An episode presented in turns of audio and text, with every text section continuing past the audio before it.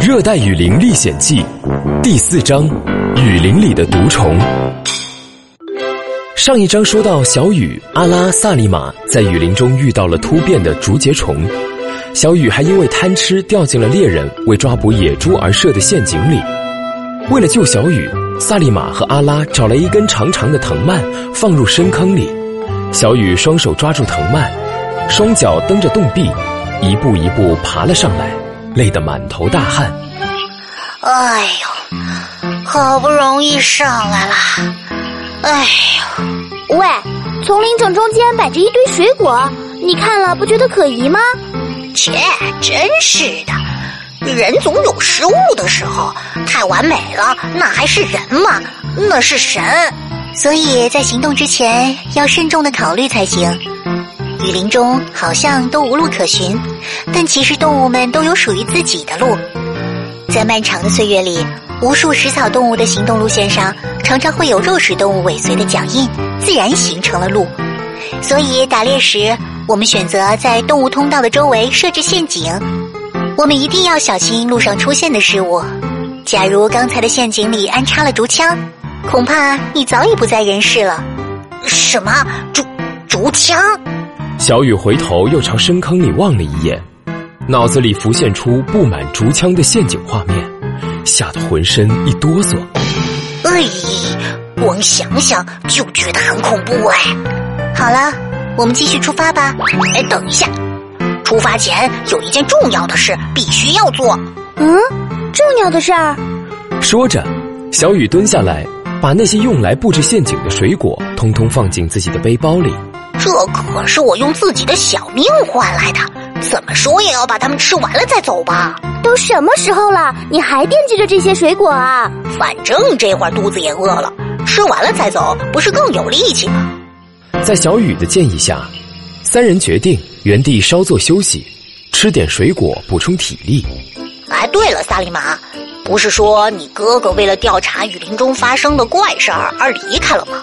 小雨的问题让萨利玛陷入了沉思，仿佛在回忆什么。阿拉狠狠地瞪了小雨一眼，小声示意小雨不要乱说话。喂，你真没脑子，问这个问题干嘛？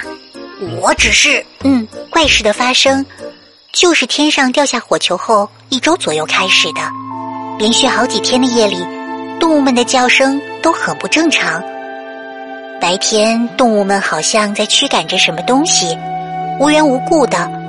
我们部族的狩猎场也被弄得一团糟，而且还出现了龙卷风。这个你们也经历了啊，萨利玛？那你也看到火球了吗？没有，族长看见的会不会是流星呢？萨利玛。虽然十分罕见，但我听说过热带雨林中也会出现龙卷风。是啊，婆罗洲热带雨林那么宽广，肯定会有很多人们预想不到的事情发生吧？没错，你哥哥大概有事情耽误了，不用太担心的。唉，希望是那样吧。耽误太多时间了，我们快出发吧。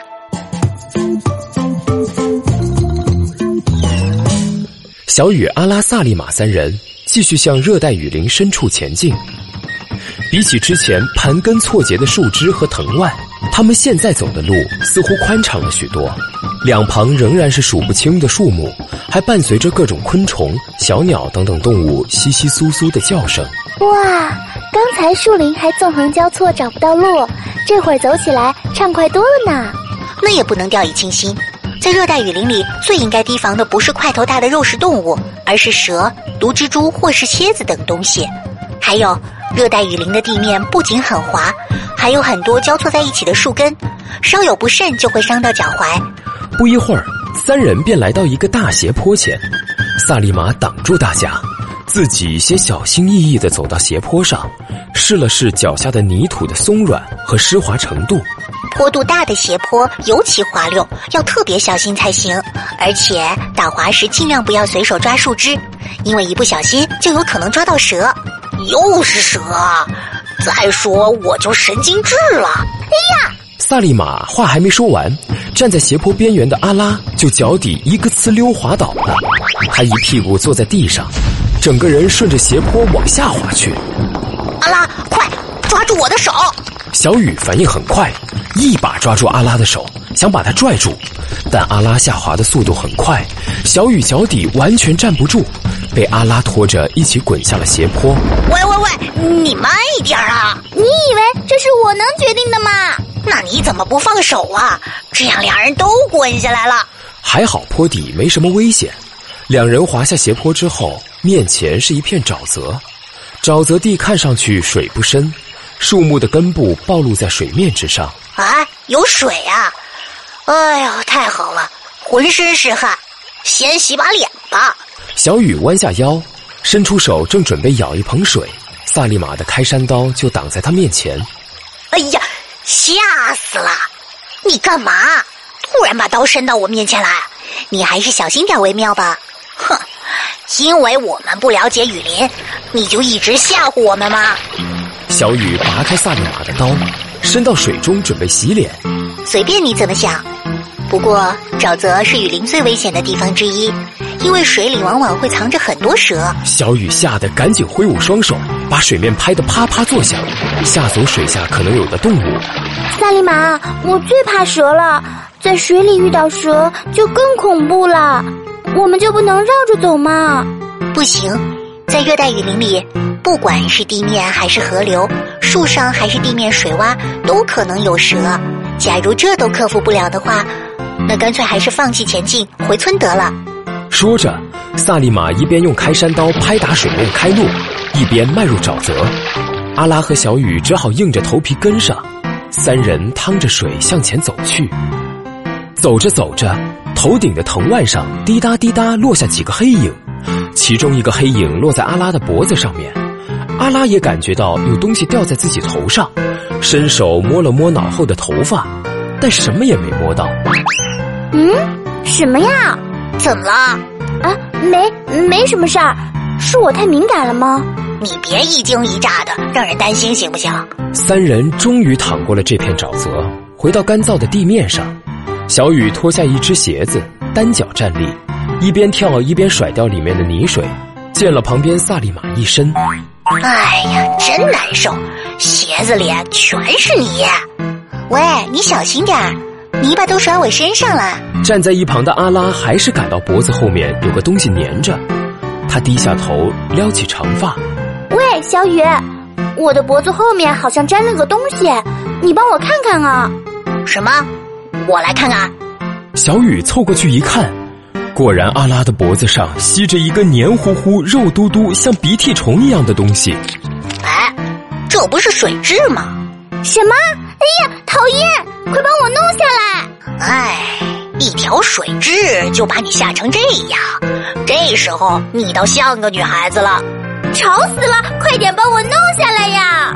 小雨捏住水蛭的尾部，用力一拽，只听见“嘣”的一声，水蛭从阿拉的脖子上拽了下来。留下一个小小的伤口，还向外渗着血。啊哈！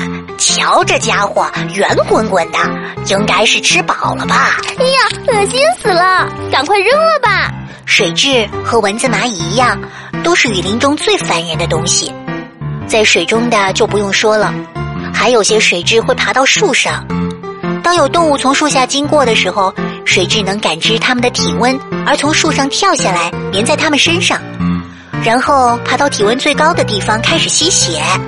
哦，没想到这么原始的生物还能感知体温。就算水蛭粘在人身上吸血，也可能像我刚才一样没感觉，因为水蛭用吸盘在皮肤的伤口处分泌了麻醉成分，还能麻醉。而且它的唾液腺会分泌出一种叫做水蛭素的物质，可以阻止伤口附近的血液凝固，以便持续吸血。据说水蛭可以在短时间内吸食相当于自己体重十倍的血液，因此科学家们通过遗传因子的重组，生产出大量的水蛭素，作为高效抗凝血剂被广泛使用。真是天生我材必有用啊！没想到小小的水蛭都有这么多用处。好了，现在换我打头阵吧。好的。小雨刚刚转身，阿拉就发现小雨的脖子后面伸出一条长长的、像蛇一样的东西在蠕动着。哎呀，小雨，你的脖子后面，脖子后面，别因为水蛭就大呼小叫的，是条蛇。听到是蛇，小雨整个人吓得仿佛石化了一般，但很快就大喊大叫的来回乱窜。啊！救命啊！我死了！我要死了！谁来救救我呀？呃，唉，这才是大呼小叫呢。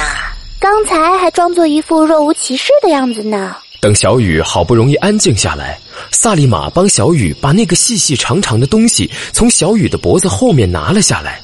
仔细一看，原来不是蛇，而是和刚刚阿拉身上的水蛭有点像，不过身体比那只更长，通体红色，一头粗一头细，不停的扭动着身体。这个也是水蛭。啊！你说这也是水蛭啊？难以置信，会不会是迄今为止还没被发现的蛇？是水蛭没错，不过真够大的，我也以为是蛇呢。啊！呃，突然，突然好晕呐！看来是被吸了太多的血。哎，小雨突然感觉浑身发软，步伐都变得踉踉跄跄的。随时要晕倒的样子，没没事吧？你这个该死的水蛭，还不马上把我的血还给我！在危险的热带雨林中，接下来还会有什么样的考验和困难等着他们呢？下一章我们接着说。跟我一起来吧，雨林探险。